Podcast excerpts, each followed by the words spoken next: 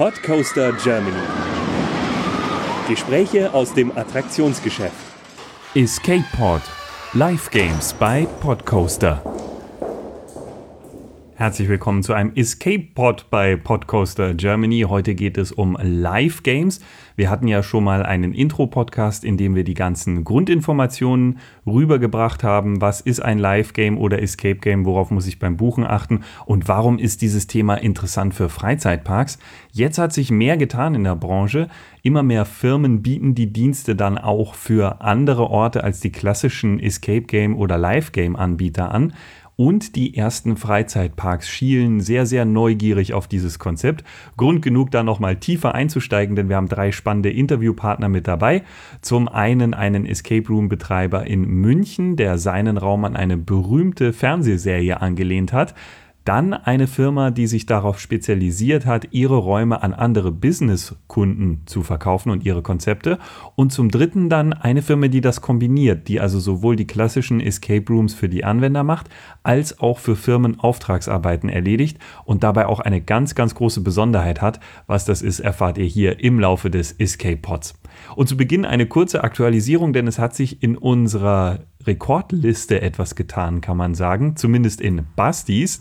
Der hat eine neue Nummer 1 bei den Escape Rooms. Bei mir ist es nach wie vor Ernie Hudson, die weinende Frau in Hamburg, aber bei Basti hat sich ein anderer Raum auf Platz 1 gemogelt. Das kann man sagen, genau. Ich muss fairerweise dazu sagen, es ist super knapp und ich glaube, ganz viel davon wird auch Geschmackssache sein. Aber ich habe am Wochenende Brandon Darkmoor gespielt in Berlin bei The Room. Ein besonders empfehlenswerter Anbieter, der relativ bekannt ist. In ganz Europa hat der viele Leute schon zusammengezogen für seinen Raum Lost Treasure, ein Indiana Jones-artiger Raum. Jetzt haben sie seit Ende des, Jahr, Ende des Jahres 2018 einen neuen Raum, Brandon Darkmoor, auch ein Mystery-Setting. Fand ich super spannend. Äh, wer Ernie Hudson bereits kennt, etwas ähnliches erwartet euch da. Ähm, aber auch wer Escape Rooms noch gar nicht kennt und einfach mal einen Einstieg möchte und sich für gutes Theming und spannende, im, immersive Geschichten interessiert, dem kann ich das vollkommen empfehlen. Da sind Leute dabei, die im Themenparkbereich arbeiten und die im Prinzip sowas machen wie, naja, man könnte sagen, wie ein Horror-Maze mit ein bisschen weniger Spookiness, also es ist familiengerecht, aber wo man deutlich mehr machen kann und auch machen muss. Man geht nicht nur durch ein Maze, sondern muss wirklich Aufgaben lösen. Es gibt sogar ein Element da drin, das man eigentlich aus dem Freizeitparkbereich ziemlich gut kennt. Ich verrate jetzt nicht, was das ist, aber ich kann mir vorstellen, jeder, der irgendwie was, der, der Dark Rides mag, jeder, der Mazes mag und mal in Berlin ist, schaut euch Brandon Darkmoor an und, und bucht euch da eine Session. Das ist wirklich äh, eine große Empfehlung von mir. Thumbs up. Steht fest auf meiner Liste, denn du hast es ja ohne mich gespielt. Was wir aber zusammen gespielt haben, das war in München schon im vergangenen Jahr ein Raum bei Getaway Games. Der hat ein Spiel namens Seven Kingdoms, das sehr von Game of Thrones inspiriert ist. Ich selber kenne Game of Thrones leider nicht, aber ich habe mir sagen lassen, dass sehr viele Sachen drin sind, die tolle Anspielungen sind. Einige Leute von unserer Gruppe sind rumgehüpft und haben sich total gefreut, äh, Sachen wieder zu erkennen. Also ich glaube, wer Game of Thrones Fan ist, für den ist der Raum wirklich auch ein ganz tolles Erlebnis ist. Ich fand den Raum wirklich gut. Es gab sehr viel zu machen. Es war nicht allzu groß, aber es war äh, ein tolles, immersives Erlebnis, weil die Rätsel spannend waren. Man musste wirklich viel unternehmen, um fertig zu werden und auch viel kooperativ arbeiten, was ich sehr mag. Wie fandest du das Spiel denn, Hans? Ja, ich fand es auch enorm erfrischend. Äh, also zum einen, dass es sich wirklich explizit an Fortgeschrittene oder Profis richtet. Das war mal wieder ein richtig knackiger Raum, aber kein einziges Rätsel kam einem irgendwie bekannt vor, weil sie es sehr schön thematisiert und verschachtelt haben. Und was ich super schön fand, was wirklich selten geworden ist, Fast der gesamte Raum lässt sich nicht linear spielen. Das heißt, es gibt die ganze Zeit Aufgaben parallel zu erledigen. Man kann sich aufteilen, jeder hat was zu tun und man steht nicht zu dritt vor einem Rätsel und weiß, ja, okay, das muss jetzt einer von uns lösen und dann geht es erst weiter, sondern es hat sich wirklich groß aufgeteilt. Das heißt aber auch, dass man am Anfang erstmal verstehen muss, was das eigentliche Ziel ist, weil erst dann kann man sich aufteilen, um zu erkennen, welche Rätsel müssen jetzt gelöst werden. Aber das fand ich allein schon vom Prinzip sehr, sehr beeindruckend. Und natürlich haben wir uns aber auch die Möglichkeit nicht entgehen lassen, mit den Leuten über diese ganze Sache zu reden. Äh, wir suchen dann mal den Kontakt auch mit den Betreibern natürlich. Und gesprochen haben wir da diesmal mit dem Oma. Das ist einer der beiden Betreiber von Getaway Games. Ähm, und äh, natürlich sind wir Fans. Und unsere erste Frage, die wir da an Oma gestellt haben, war: Ist man eigentlich als Betreiber dann primär eigentlich nur, ja, im Prinzip so ein Betrieb eben? Oder ist man selber auch ein Fan? Also ich bin persönlich sehr fasziniert von Escape Games. Also ich habe auch am PC erstmal mit Quest gespielt, also ein Quest bisschen so gespielt. Äh, aber im Live macht es natürlich sehr viel mehr Spaß, weil man ist irgendwie wie im Kino und dann darf man selber mitspielen und sich auf die Prüfung stellen sozusagen. Deswegen, ich habe sehr viel gespielt mit Melina, also wir waren sehr begeisterte Fans davon. Es ist auch in Werbetechnik äh, sehr schwierig, den Leuten überhaupt mitzuteilen, was wir machen. Äh, ich glaube, immer noch äh, ca. 80 bis 85 Prozent haben überhaupt keinen Plan, wovon wir reden und was wir machen. Die schauen komisch an und sagen, ja, im Raum eingesperrt und ich muss dafür noch zahlen, was kann man gewinnen? und das ist natürlich sehr schwer und vor allem, wenn man jetzt äh, werbetechnisch was betreiben möchte, man kann den Leuten nicht in fünf Minuten das beibringen bzw. erklären, warum es geht. Leider in Deutschland ist das immer noch der Fall, obwohl in Europa allgemein äh, das Bild etwas besser zum Teil ist. Ja, also das hört man irgendwie auch immer wieder so ein bisschen, dass es in Deutschland relativ schwer zu erklären ist. Äh, ich, ich weiß nicht genau, Hans, wie, wie siehst du das Ganze denn? Ist das so? Wie, wie, kann man das, wie kann man das erklären, deiner Meinung nach? Ich glaube, dass man schnell den Blick dafür verliert, ähm, wie, wie wenig Leute eigentlich immer noch Escape Games gespielt haben weil man selber schon so drin ist. Und wir haben jetzt beide schon über 50 gespielt. Da ist es einfach selbstverständlich. Aber wenn ich jetzt im Bekanntenkreis rumfrage oder bei mir auf die Arbeit gucke, dann haben die meisten das nicht gemacht. Und dann muss man ihnen tatsächlich erstmal erklären, was ist das denn? Und das ist was, was nicht auf einen Flyer passt. Das ist ein bisschen, um die Parallele zu ziehen, glaube ich, wie VR. Also wer noch nie eine Virtual Reality Brille auf hatte und es erlebt hat, dem kann man nicht beschreiben, warum das toll ist. Und genauso schwierig ist es, jemandem zu erklären, warum es toll ist, Rätsel zu lösen. Besonders Leuten, die jetzt nicht so videospielaffin sind. Aber von denen habe ich ja auch schon viele in meine Gruppe gezogen, die anschließend total begeistert waren und das gerne machen. Aber das ist das Grundproblem. Es ist nicht einfach mit einem Bild oder Satz zu erklären. Also was ich ja interessant finde, ist, dass er sagt, dass es in Deutschland ein Problem ist. Andererseits haben wir, wenn ich mir die weltweiten Rankings anschaue, in Deutschland ja zwei Top-Spiele, ne? also mit The Room in Berlin und Scorrilum in Hamburg. Äh, da gibt es Leute, die aus den USA, aus Asien, aus Australien in diese Länd also in diese Städte fahren, um das da zu spielen.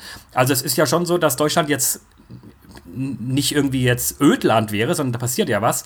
Aber die deutschen, die deutsche Bevölkerung scheint irgendwie nicht so spielaffin zu sein. Ähm, und ich überlege mir die ganze Zeit immer so ein bisschen, ob es einfach damit zusammenhängt, dass vielleicht in Deutschland, so ähnlich wie das früher bei Comics war, viele Leute irgendwie sagen, naja, Gaming, das ist halt für Kinder oder kann ich umsonst am Handy machen. Und, und, und dass sie dann vielleicht sagen, warum soll ich denn dafür jetzt irgendwie wie bei Brandon Darkmoor 30 Euro pro Person zahlen? Siehst du das ähnlich? Also ist, ist, ist die deutsche Kultur da irgendwie ein bisschen anders, wie zum Beispiel die englische? Es kann sein. Ich kenne nicht genug Leute aus anderen europäischen Ländern, um festzustellen, wie deren Verhältnis zu Escape Rooms ist. Vielleicht gibt es auch schlicht eine höhere Spieledichte. Vielleicht ist es auch einfacher, in anderen Ländern Spielfläche zu bekommen. In Deutschland sind sie ja tendenziell, Skurrilum ist jetzt die große Ausnahme, weil es direkt auf der Reeperbahn ist, aber an eher abgeschiedenen Orten, weil man ja die Fläche braucht und die Miete irgendwie zahlen können muss. Aber eigentlich sind das Sachen, die in den anderen Ländern genauso gelten müssten. Vielleicht sind es die Auflagen. London zum Beispiel ist ja eine Stadt, wo es unglaublich viele Escape Games gibt und die sind unglaublich erfolgreich. Viele Immersive Theaters, viel interaktives, also viel interaktives Theater. Ähm, und ich, vielleicht sind die da irgendwie ein bisschen weiter. Aber genau weiß ich es auch nicht. Da sind wir tatsächlich auf Hilfe von außen angewiesen. Vielleicht gibt es ja den einen oder anderen Hörer, der da eine gute Theorie dazu hat. Und wir werden uns natürlich auch weiterhin Interviewpartner suchen, die uns diese Frage vielleicht beantworten können. Wie ihr seht, wir schwimmen da ein bisschen, um, um die Gründe rauszufinden. Was tatsächlich interessant ist, immer mehr Rooms gehen ja auch explizit auf Geschäftskunden zu und machen das als Teambuilding für Firmen. Und wenn das viel angenommen wird, dann müsste es jetzt eigentlich auch eine immer größere Gruppe auch der nicht klassischen Spieler erreichen. Also vielleicht müssen wir in einem Jahr einfach auch noch mal gucken, wie sich es dann entwickelt hat. Und vielleicht waren die Europäer ja einen kleinen Zacken früher unterwegs. In Deutschland war die Entwicklung ja sehr langsam. Es gab die ersten Räume und dann ist eine Weile gar nichts passiert. Ja, andererseits ist zum Beispiel war USA noch nach Europa dran, was ich so in der, in, in der Forschung, die es dazu mittlerweile auch gibt, so, so sehe. Und die USA holt halt jetzt gerade auf. Das ist halt, aber die sind halt vielleicht anders. Das ist auch ein anderes, äh, eine andere Mentalität für so Entertainment und so und haben nicht so Berührungsängste, vielleicht nicht so viel Angst, sich zu blamieren Ja, also da könnte, glaube ich, schon viel einfach mit reinkommen. Oder aber, aber, es ist zu aktiv. Das wäre jetzt auch eine gemeine das, These. Das, Man hat zu viel zu tun. Wenn ich 30 Euro bezahle, dann soll was passieren. Da will ich nicht selber für arbeiten müssen. Ich will mich unterhalten lassen. Oma sagt ja auch, äh, ey, kann man was gewinnen? Ja, so, das, das scheint schon, schon so ein Argument zu sein. So, warum soll ich denn was bezahlen, um zu arbeiten? Ja, dass es halt Spaß machen kann, das, das sehen halt da ganz viele Leute nicht. Wir sind ja ein Attraktionsgeschäfte-Podcast, ein Themenpark-Podcast und man sieht ja auch, dass das Ganze auch immer mehr in die Themenparks geht und, und, und dass da Leute eben, dass es viele Rides jetzt halt oder immer mehr Rides gibt, wo man eben nicht nur passiv konsumiert, sondern eben auch was machen muss. Star Wars Galaxy's Edge ist vor kurzem eröffnet worden. Mill äh, Millennium Falcon Smugglers Run ist so ein ganz klassisches Beispiel, wo jetzt Leute einfach auch was tun müssen, um, um dieses Simulator-Erlebnis zu erleben. Also wer weiß, vielleicht äh, kommt ja einfach ein Paradigmenwechsel auf uns zu und Deutschland ist vielleicht dann noch ein bisschen weiter hinterher. Aber alles große Spekulation, denke ich. Ein großer Vorteil dieser Live-Games ist ja, dass man die verschiedensten Szenarien abgreifen kann und die verschiedensten Geschichten erzählen kann. Deswegen ist das ja auch für die Freizeitparks sehr interessant. Was ist denn so das Lieblingsszenario oder die Lieblingsumgebung von jemandem, der Räume baut? Das hat uns Oma verraten. Also ich habe jetzt da keine besondere Vorlieben. Für mich, also ich bin sehr technikbegeistert. Für mich ist es wichtig, dass man zwar versteht, dass es sehr aufwendig gebaut ist, trotzdem die Technik jetzt nicht im Vordergrund steht. Also sprich, man weiß nicht, wie das funktioniert, wenn man gewisses Magic-Effekte hat. Also es kann manchmal ganz lustige Kinderquests sein, die aber sehr aufwendig gemacht worden sind und man versetzt sich total dann in diese Situation, wo man praktisch dann spielen muss. Äh, das ist für mich viel wichtiger als äh, ein Szenario sozusagen. Äh, jedes, jedes Szenario kann man super umsetzen, sodass es sehr Spaß macht. Also das ist äh, in erster Linie bei der Entwicklung sehr kompliziert. Dafür ähm, hat man dann danach weniger Aufwand für die Mitarbeiter und äh, man hat mehr Spaß dran, die Räume zu spielen, weil man merkt sofort, wenn du irgendwas machst, dann passiert das, da sitzt keiner im Hinterraum und drückt auf irgendwelche Tasten. Also gegebenenfalls könnte das auch passieren, dass man ein bisschen mithilft, aber im Normalfall muss das dann normal funktionieren und man hat sofort Feedback da, dass nicht wir auf die, beziehungsweise die Spieler auf die Räume einwirken, sondern der Raum auch Feedback sofort liefert und kein mechanischer, kein sofort verständlicher Feedback. Wobei die Technik natürlich auch die Achillesferse ist. Dazu hatten wir jetzt auch ein Erlebnis in Berlin, ein Raum, der nach 20 Minuten abgebrochen wurde, weil er technisch nicht funktioniert hat. Das muss dann natürlich auch sichergestellt sein. Ja, ich frage mich halt auch immer so ein bisschen, wie wichtig Technik dann wirklich am Schluss immer ist. Also ich kann auch Leute, die zum Beispiel sagen, ich will diese Technikräume gar nicht spielen, ich will einfach nur rätseln. Und ich finde so analog ohne Technik irgendwie auch ganz cool. Also das scheint nicht äh, bei jedem identisch zu sein. Ich sehe das schon auch so. Ich finde diesen Magic-Effekt, wie er das jetzt nennt, das ist ja so ein bisschen wie bei Disney. Disney sagt Pixie Dust. Also irgendwie so, es passiert was und ich verstehe nicht genau, wie, wie hat das funktioniert. Ich bin irgendwie überrascht worden. Es ist irgendwie Magie, was dahinter steckt. Ich finde das auch wichtig. Das gehört auch bei Themenparks und bei Dark Rides beispielsweise und auch bei Achterbahnen natürlich gehört das irgendwie dazu, dass man sagt, hey, wie haben die das bloß gemacht? Keine Ahnung. Ähm, aber ja, wie wichtig das Ganze wirklich ist, äh, kann ich nicht genau sagen. Manche, manche Betreiber äh, bleiben der lieber analog und haben dann das Technikproblem dafür einfach nicht. Und da kosten die Räume weniger und irgendwie gibt es trotzdem Leute, die, man kann es billig anbieten, es gibt trotzdem Leute, die das irgendwie dann spielen. Ne? Also, Wobei man da auch wirklich dazu sagen muss, dass die Anzahl an Variationen der Rätsel analog stark begrenzt ist. Also dann ist auch schnell der Effekt eingetreten, wie bei uns mit unseren über 50 Räumen Erfahrung, dass wir bestimmte Räume jetzt in unglaublicher Geschwindigkeit durchrätseln, weil man sowas in der Art schon so oft gesehen hat. Und das ist etwas, was man nur mit aufwendiger Technik kaschieren kann, dass man im Prinzip Rätsel hat, die man schon mal hatte, aber man erkennt es nicht, weil sie eben so schön magisch verpackt wurden. Da stellt sich dann die Frage so ein bisschen, wie, wie, wie wir das machen würden, Hans. Ne? Also wie würdest du denn so ein Escape Game bauen? Äh, würdest du da erstmal irgendwie gucken, welche Idee habe ich denn dann da irgendwie und suchen wir dann irgendwie die passende Technik dazu, sei es nun analog oder, oder digital oder virtuell? Oder würd, würdest du es eher umgekehrt machen und sagen, was gibt es denn für coole Techniken? F viele Freizeitparks sind ja so. Ne? Was gibt es für neue Techniken im Bereich Achterbahn, Dark Rides? Das ist ja alles sehr ingenieurslastig. Äh, und dann erstmal gucken, was kann ich mit dieser Technik machen? Passt dazu vielleicht dann irgendwie eher ein Gruselraum beispielsweise oder ist das dann irgendwie eher irgendwie, ja, irgendeine andere Kombination mit VR beispielsweise? Wie würdest du da vorgehen, Hans? Ich käme vom Storyteller-Ansatz. Also ich hätte erst die Geschichte und die Konzeption für den Raum und danach würde ich gucken, wie man das dann am besten technisch und rätselseitig umsetzt. Aber ich würde erstmal den Fokus auf die Immersion in der Welt legen und auf die Grundgeschichte, bevor ich dann weitermache. So würde ich, glaube ich, sogar auch Achterbahnen designen. Also mir erst überlegen, was soll es für ein Thema sein, um dann zu gucken, welche Achterbahn mit welchen Elementen kann das gut transportieren. Das ist ja schon eine Sache, die viele Themenparks, glaube ich, nicht unbedingt so machen. Äh, hören wir uns mal an, wie Oma das sieht vom äh, Escape Game. Äh, nein, es kommt immer erstmal vom Szenario sozusagen an. Also wir entwickeln erstmal Szenario, in welchem Thema wir arbeiten wollen.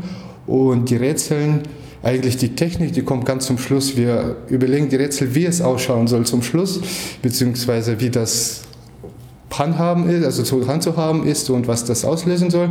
Und erst dann manchmal setzen wir uns hin und denken, hm, was haben wir uns ausgedacht? Das ist ja ziemlich viel, schwierig umzusetzen. Deswegen immer erstmal Szenario, auch der Plan, ohne Rücksicht auf Schwierigkeitsgrad und dann versuchen, das irgendwie umzusetzen.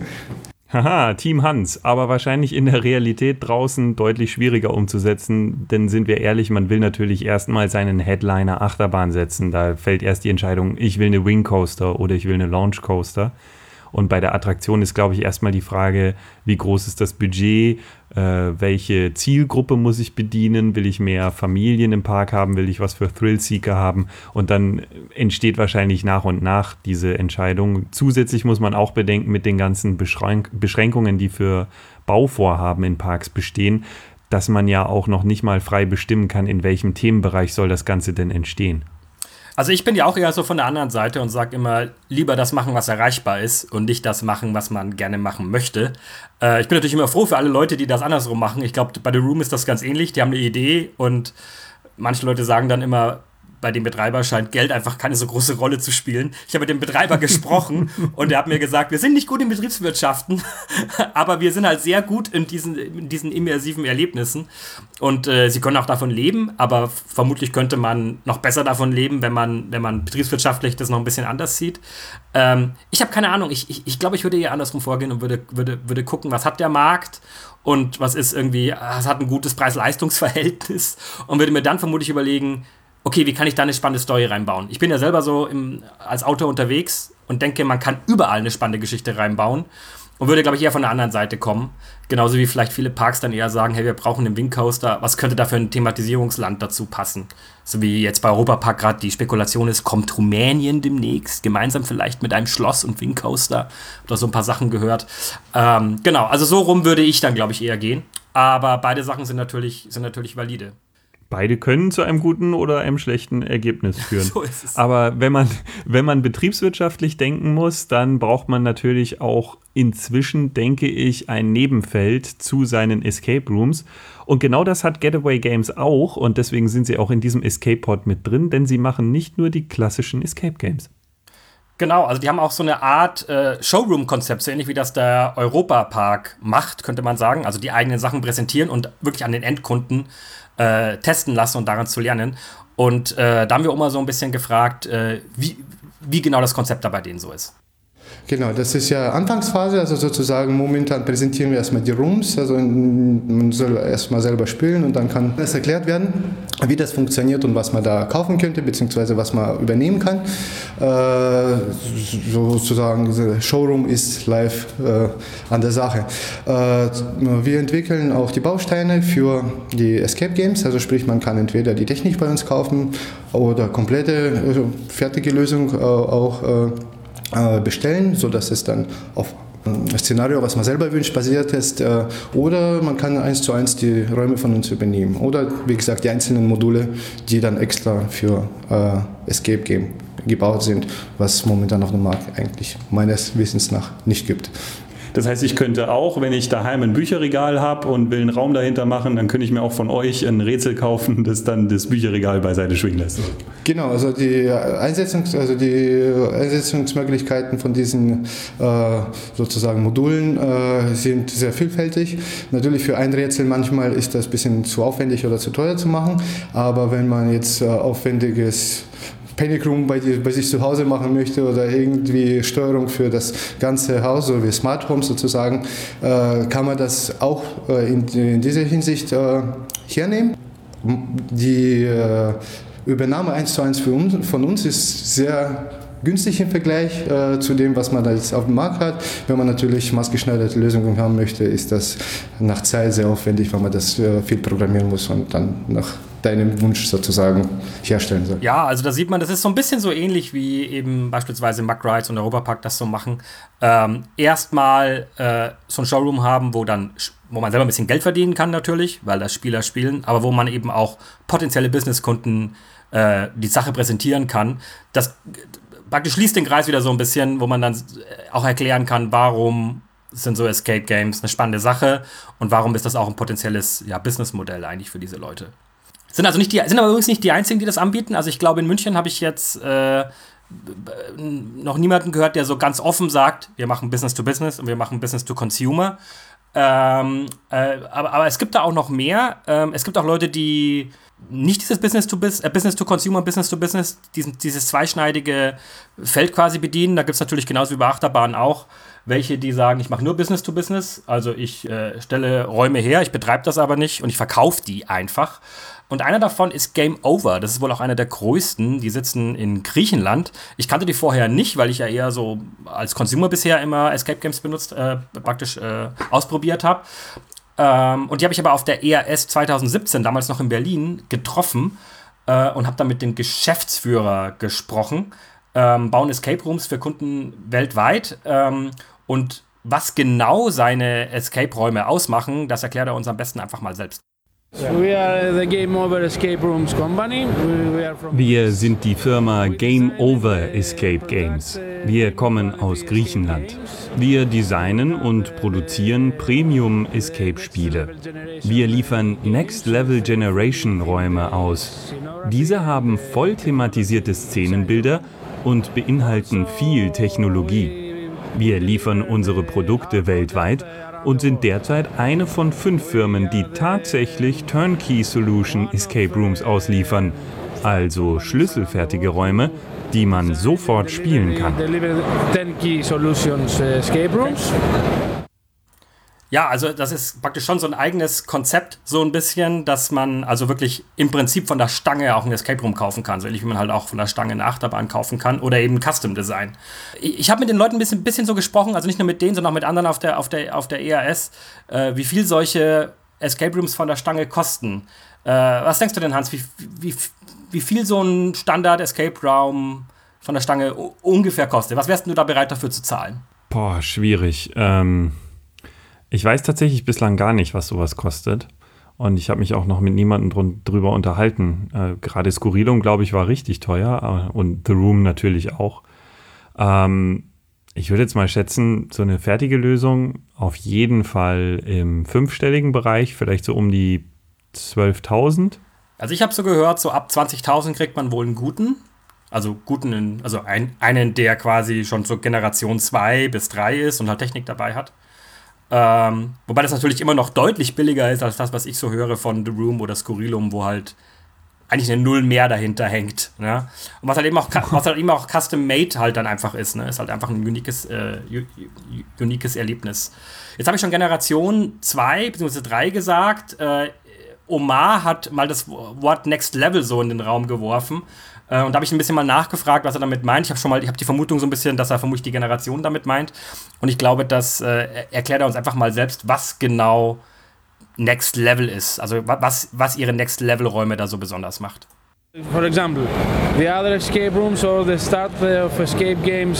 Also zum Beispiel, die anderen Escape Rooms arbeiten bei ihren Erlebnissen häufig einfach mit mechanischen Schlössern.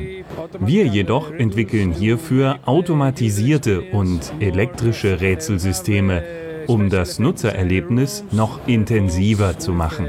Wir haben auch Special Effects im Raum, zum Beispiel farbiger Nebel, um dem Raum eine besondere Optik zu geben. Soundeffekte und theatralische Szenenbilder haben wir auch, weil wir jedes Spiel voll thematisieren möchten. Wir möchten, dass der Spieler denkt, er sei wirklich in dieser Welt.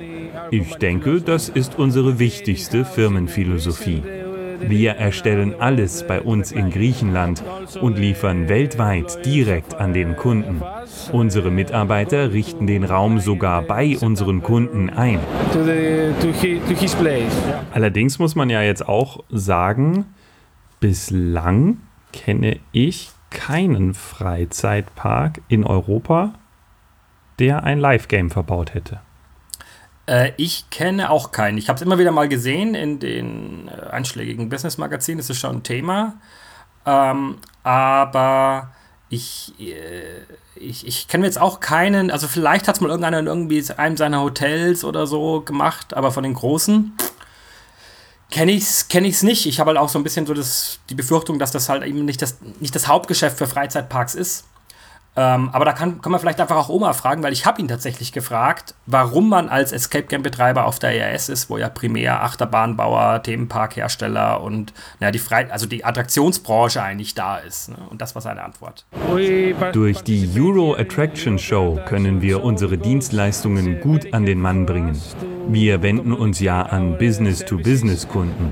Für uns funktioniert das hier auf der Messe gut. Wir sind ja aus Griechenland aber auf so einer Messe ist der weltweite Vertrieb möglich. Ich denke auch, dass Escape Rooms mittlerweile für größere Unternehmen spannend werden. Jeder größere Themenpark der Welt möchte jetzt auch einen Escape Room gestalten. Das sehen wir auch bei den Parks bei uns in Griechenland. Die Räume sind interaktiv.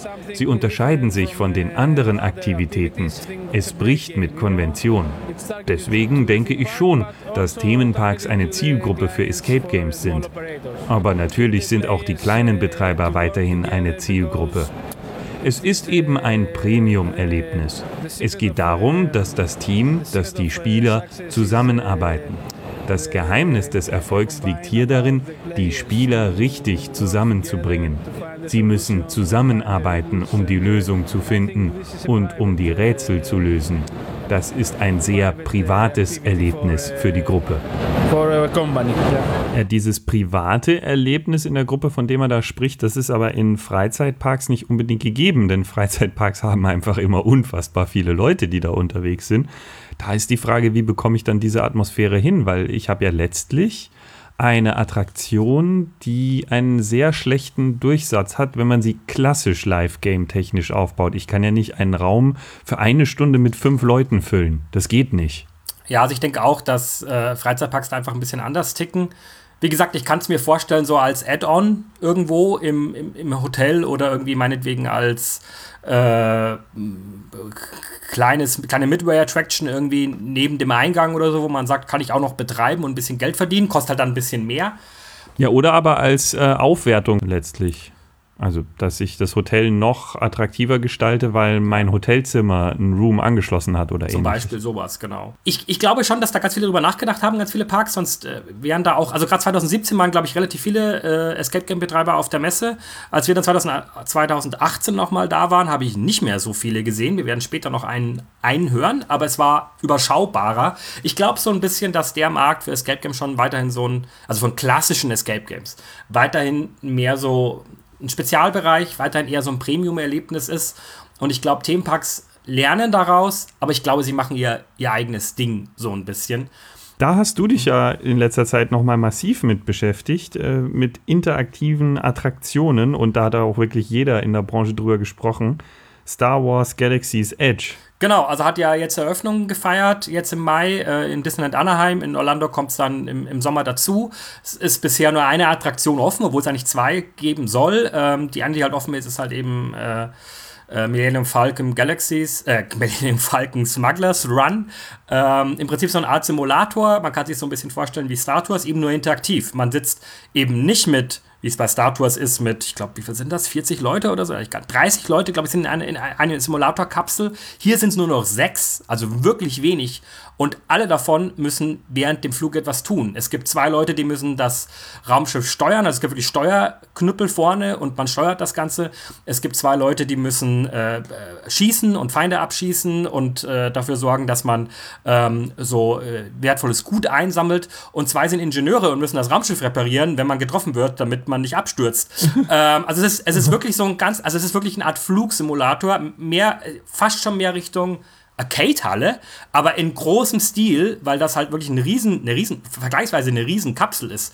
Ähm, das haben sie auch gemeinsam gemacht mit, mit Unreal, also mit einer Computerspielfirma. Ähm, die, die nutzen deren Engine. Wenn ich mich richtig erinnere, dann sind pro Kapsel 8 Nvidia 8500 GPUs, also wirklich die beste Nvidia-Grafikkarte, die es aktuell so gibt. Acht Stück gleichzeitig arbeiten da und machen ein Echtzeitbild auf fünf High-Definition-Beamer die währenddessen da laufen. Also das ist im Prinzip wie, also ganz ähnlich wie halt früher Arcade-Hallen waren mit so, äh, da gab es ja diese äh, ein-, zweimal Simulatoren-Kapseln. Das jetzt wirklich im großen Stil mit hochauflösendem Bild. Ähm, und dass sie diesen Weg gegangen sind, hat mich dann doch schon sehr überrascht, weil normalerweise ist Disney ja sehr, denen ist es ja sehr wichtig, immer hier äh, Massenabfertigung muss gesichert sein, viele Leute sind im Park. Ähm, die, die, Flugzeit ist noch nicht mal so 100% sicher, weil je nachdem, wie gut man ist, ähm, äh, fliegt man ein bisschen länger, sammelt ein bisschen mehr ein, fliegt man ein bisschen kürzer. Wenn man abstürzt und schlecht ist, dann ist auch nachher praktisch, wenn man aus dem, aus dem Raumschiff rausgeht, ist dann der Gang anders zerstört und man hört auch andere Au Durchsagen im, im Gang, als das wäre, wenn man äh, praktisch einen besseren Flug hatte. Also die machen da echt super viel und ein sehr dynamisches Erlebnis. Und äh, das fand ich dann schon sehr beachtlich, dass selbst Disney, die sonst so Kontrollfreaks sind, da mittlerweile jetzt sagen, okay, wir müssen da einfach mehr interaktiv werden, weil das ist das, was die Leute auch im Themenpark zukünftig erwarten werden. Mehr selbst machen, mehr selbst bestimmen. Und was halt sehr toll ist an der ganzen Sache, was man so hört, ich meine, die Attraktion selber ist, es ist halt ein Simulator, ne? es ist noch keine Achterbahn. Also natürlich ist es jetzt ist es, ist, ist es gut, aber jetzt nicht irgendwie das Nonplusultra. Aber man merkt, hey, ich, ich kann dieses Ding zehnmal fahren. Es macht zehnmal wieder Spaß, weil es wieder anders ist und weil wieder die, die Gruppenkonstellation vielleicht eine andere ist. Ja, also auch der Wiederfahrwert sozusagen, Rewritability ist auch deutlich höher. Ähm, das finde ich schon sehr spannend. Und was man auch noch dazu sagen kann, vielleicht auch das eine Sache, die so ein bisschen in diesen Escape Game Bereich noch so ein bisschen einzahlt.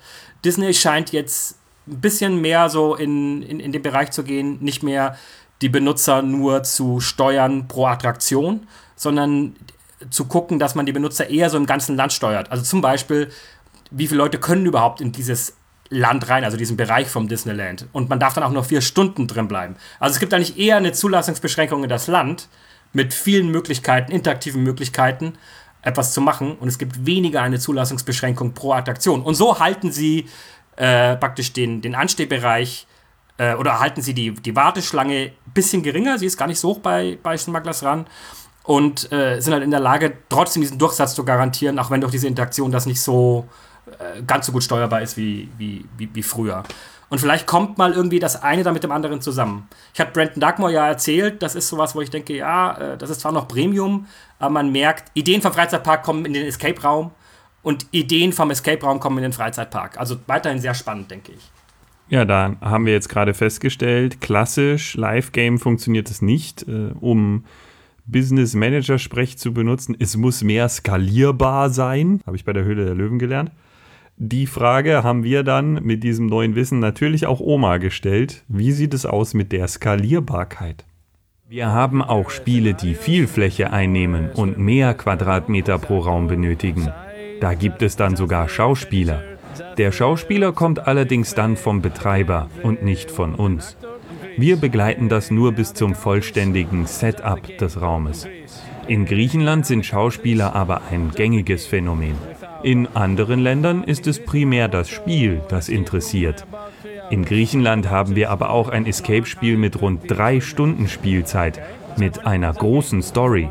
Das besteht dann aus mehreren Räumen. Der größte Raum hat 120 Quadratmeter. Das ist ein ganzes Apartment.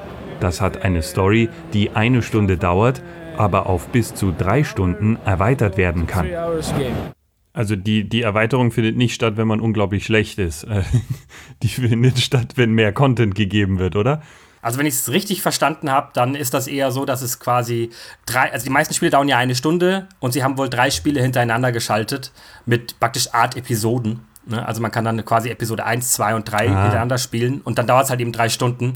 Und ich glaube, man kann aber auch sagen, hey, das ist mir zu viel, ich mache es ein bisschen kürzer. So habe ich ihn da verstanden. Äh, es gibt so ein paar vergleichbare Konzepte auch, beispielsweise Crime Runners in Wien, fällt mir spontan ein. Äh, die haben auch drei Episoden zu im Prinzip einem Setting. Kann man der Reihe nach spielen oder halt eben auch sagen, ich verteile das über, einen Ta äh, über mehrere Tage. Ähm, auch Breakout Cologne hat also ich kenne ich kenn, ich kenn bisher nur zwei Episoden, vielleicht gibt es auch schon eine weitere. Auch da ist es so ein bisschen so, so ähnlich, wo es so eine durchgehende Geschichte gibt. Ähm, also mehr so ein Episodenkonzept.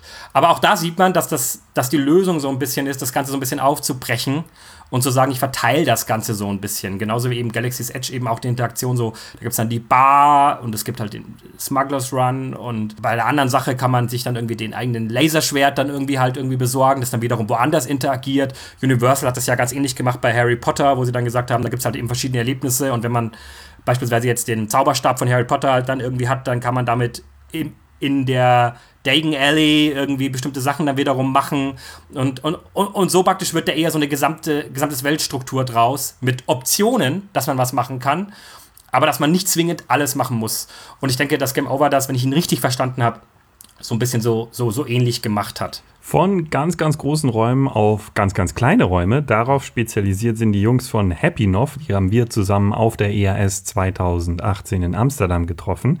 Ein französischer Spieleentwickler, nicht Live-Game-Entwickler, sondern Spieleentwickler, aus der Ecke kommen sie auf. Die sind unter anderem spezialisiert auf kleine, dann aber mit Technik vollgestopfte Escape Rooms, die dann sogar noch Augmented Reality Unterstützung mitbringen, also Second Screens, die anzeigen Dinge, die eigentlich nicht im Raum sind, aber wenn ich ins Tablet, Handy oder sonst was gucke oder auf einen Bildschirm, dann sind die da und dann kann ich damit interagieren.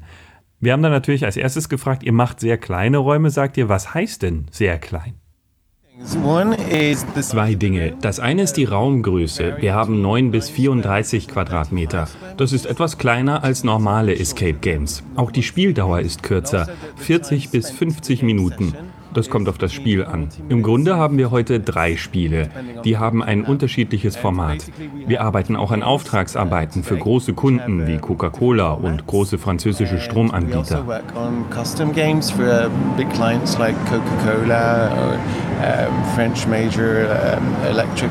Und das machen sie eben als ständige Räume oder eben als Pop-up-Raum für Promos oder Orte, wo es nur temporär ist. Emmanuel Fuentes sind das und Christopher Hay. Die machen Happy Nov. Und die haben auch noch mal sehr betont, dass es einen ganz großen Unterschied zu anderen Anbietern gibt. Äh, Wichtig ist, dass wir ohne Game Master und Einrichtung auskommen. Das heißt, dass auch jemand, der nichts mit dem Escape-Business zu tun hat, der zum Beispiel eine Lasertag-Arena oder Bowlingbahn hat, das als Bonus dazu kaufen kann. Es ist leicht zu verwalten, denn man benötigt kein zusätzliches Personal. Das ist das Besondere an unserer Arbeit.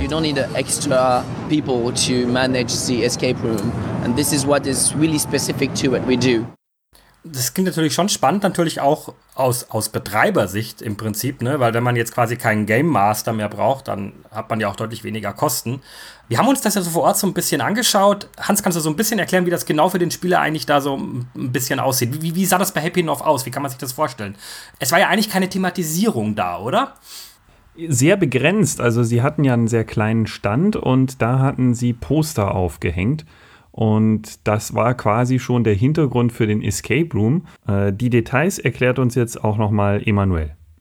Some of our games are really wallpaper, so really light, but some of them needs more props like chests or stuff. Einige unserer Spiele sind ganz einfach, nur mit Tapeten gelöst. Andere brauchen mehr Ausstattung wie Kisten und sogar versteckte Räume.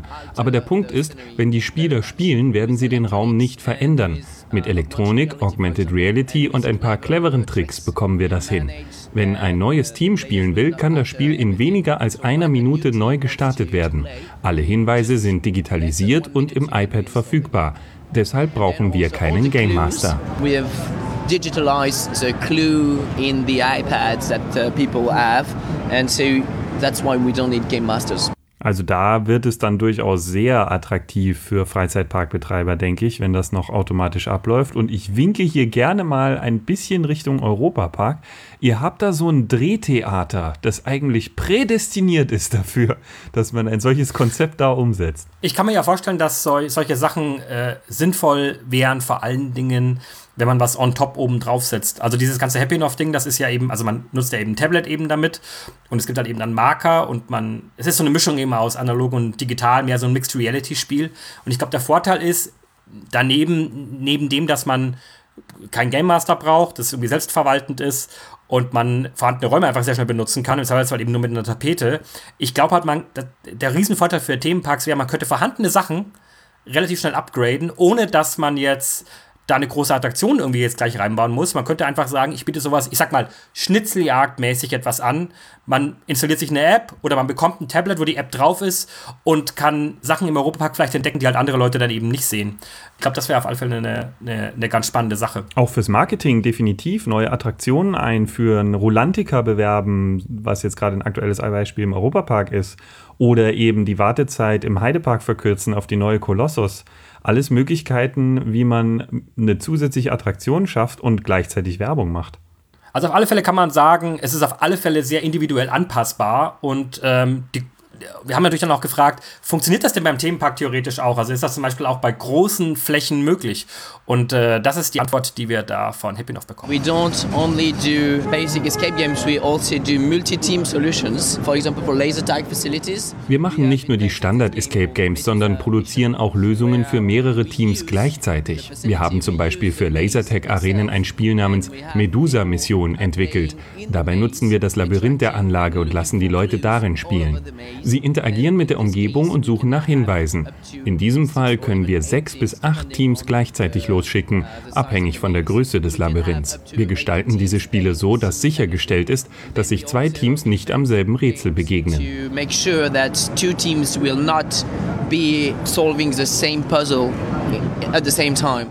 Ist, denke ich, natürlich auch eine Sache, die für Themenparks super interessant ist, weil man halt eben nicht mehr auf dieses fünf Leute ein Raum-Prinzip angewiesen ist, sondern halt eben auch viele Leute gleichzeitig in einem großen, in einem großen Areal unterbringen kann. Und es geht sogar noch größer. Also Wir haben auch mit einem Museum zusammengearbeitet, dem Henna in Paris. Hier können bis zu 80 Leute gleichzeitig spielen. Die Fläche des Escape Games ist 600 Quadratmeter. Das Spiel gibt es nur zu bestimmten Anlässen wie Halloween. Uh, Man muss natürlich sagen, das ist jetzt kein klassischer Escape-Raum. Ne? Also es ist halt trotzdem äh, eine Sache, die man halt auf dem Tablet spielt und wo halt eben der Raum unterstützend dran ist. Also durch diesen, durch das Tablet ist eigentlich das Ganze relativ nah am Videospiel, finde ich. Mir persönlich geht das so ein bisschen die Haptik ab, mir geht auch so ein bisschen Theming ab. Aber was natürlich trotzdem eigentlich ganz gut funktioniert, ist das Storytelling, weil man natürlich einfach mit Bildschirm arbeiten kann und trotzdem gute Geschichten erzählen kann. Es, ist, es geht weniger um das Raumerfahren oder auch weniger um es gibt dann eben keine Rüttelplatten in der Regel oder keine Ahnung, es ist, es ist vielleicht eher kein Maze, sondern es ist halt vielleicht eher eine große offene Fläche. Also schon so ein Mixed Reality Spiel, würde ich eigentlich mal sagen. Ähm, aber trotzdem natürlich eine Idee, äh, die, die einigermaßen unique und neu ist und da haben wir äh, natürlich auch noch nachgefragt, wie kommt man eigentlich auf so eine Idee? The thing is, I think we had this idea before the escape game industry was a big industry. Even before we I ever heard about the concept of live escape game, I mean uh, in real rooms. Tatsächlich hatten wir die Idee, glaube ich, bevor die Escape-Branche überhaupt groß war. Sogar bevor wir vom Konzept Live Escape Room überhaupt gehört haben. Wir wollten einfach Videospiele in der realen Welt erschaffen, aber das für viele Teams gleichzeitig. Das ist der Grund, weshalb wir nicht in die traditionelle Escape Game Sparte gegangen sind. Wir wollten uns auf Themeparks und große Veranstaltungen mit vielen Besuchern konzentrieren. Das traditionelle Escape Game passt da nicht. Das war unsere Idee und dann mussten wir die ganze Technik dahinter entwickeln. Wir mussten viel testen. Da wir ein unabhängiges Spieleentwicklerstudio sind, hat das eine Weile gedauert. Nach vier bis fünf Jahren haben wir es jetzt in Frankreich zu einem Major Player in der Industrie geschafft. Wir machen viele große Escape-Events für große Firmen. Wir machen Spezialanfertigungen für Unternehmen mit dieser Technologie. Seit vergangenem Jahr beschäftigen wir uns mit der Freizeitbranche für einfache, schnelle Escape-Lösungen.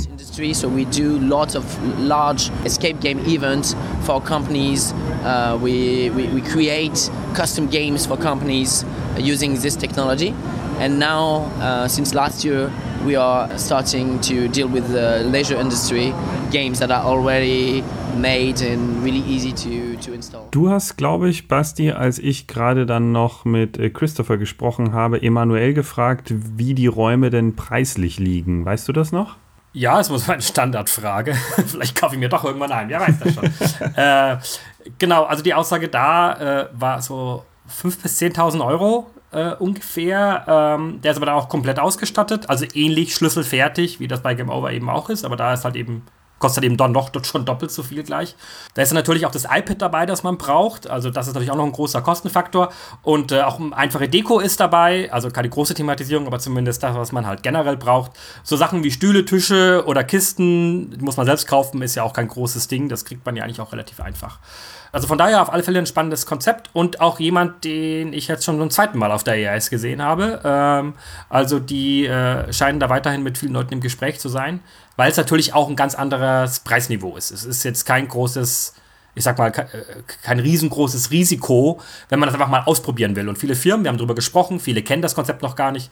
Ähm, viele Firmen können natürlich dann erstmal sich so rantasten und für einen geringen Betrag trotzdem so ein Erlebnis haben. Mit welchen Firmen haben die denn zum Beispiel so gearbeitet, Hans? Ja, das habe ich gefragt. Ähm, sie waren unter anderem, da waren sehr große Namen dabei, anscheinend mit äh, Renault schon zusammen, um Promo für ein neues Auto zu machen. Ähm, und sie haben auch große ähm, Firmen im Stromanbieterbereich in Frankreich gehabt, die kennt man jetzt hier eher nicht. Aber also allein das zeigt schon, das hat Potenzial im Businessbereich. Aber Freizeitparks konnte er mir noch keine großen Kunden nennen. Ist jetzt spannend, vielleicht treffen wir ihn ja in diesem Jahr bei der EAS wieder und schauen dann, ob sie es irgendwo reingeschafft haben und wir Parks nennen können, die jetzt die ersten Live-Game, Escape-Game-Abschnitte drin haben. Auf jeden Fall spannend ist, dass sich auch immer mehr Werbung und Attraktionen vermischt. Man sucht nach neuen Werbeformen. Das kann man jetzt positiv oder negativ sehen. Auf jeden Fall ist es etwas Neues. Also man konsumiert nicht mehr den Spot vor dem Video, sondern man geht jetzt gemeinsam mit Freunden einen Raum spielen und am Ende soll man dann ein Auto kaufen oder ähnliches. Ich glaube ja tatsächlich weiterhin, dass Happy Noff oder das Happy Noff Konzept wirklich eher in diesem Businessbereich und Teambuilding und sowas, glaube ich, besser aufgehoben ist als im, im Freizeitparkbereich, weil ich einfach glaube, dass gerade dieses Theming, im, Immersion, komplett aufgehen in einer Welt, äh, da sind die, werden die Ansprüche immer höher. Ich bin auch, ich habe auch das Gefühl, dass alles so ein bisschen weggeht von diesem äh, höher, schneller, weiter Erlebnis. So, das sind wir jetzt, glaube ich, äh, ich glaube, von diesem kurzfristigen Kick, glaube ich, ich glaube gar nicht, dass das so die Zukunft ist, sondern ich glaube, die Zukunft ist wirklich dieses viele Details, alles stimmt. Es gibt nichts, was mich irgendwie davon ab, ablenkt. Und da hat man natürlich mit so einem, ich, ich sag's mal böse, auch wenn ich das nicht böse meine, weil das Konzept ist wirklich toll, aber es ist halt ein Tapetenkonzept letztendlich doch irgendwie mit Marker und iPad eben. Ich glaube, das ist woanders vermutlich besser aufgehoben. Aber das ist nur meine Meinung und vielleicht sieht es anders aus. Also mal, mal gucken, wo das Ganze hinläuft. Ähm, auf alle Fälle weiterhin eine, eine sehr spannende Sache und etwas, das man, denke ich, als Freizeitpark-Fan auf alle Fälle weiter beobachten sollte. Und das wir natürlich weiter im Auge für euch behalten. Im nächsten Podcaster geht es um ein weiteres Detail, das man gar nicht so richtig wahrnimmt und sich nicht so viele Gedanken macht, was da eigentlich dahinter steckt. Dabei gibt es jede Menge spannende Geschichten dazu erzählen. Wir beschäftigen uns mit Animatronics, also mit den Figuren, die am Rand einer Bahn stehen und euch zuwinken. Was da alles dahinter steckt, das gibt es in der nächsten Ausgabe. Und vergesst nicht zu liken, zu sharen und zu kommentieren. Ciao. Bis dann.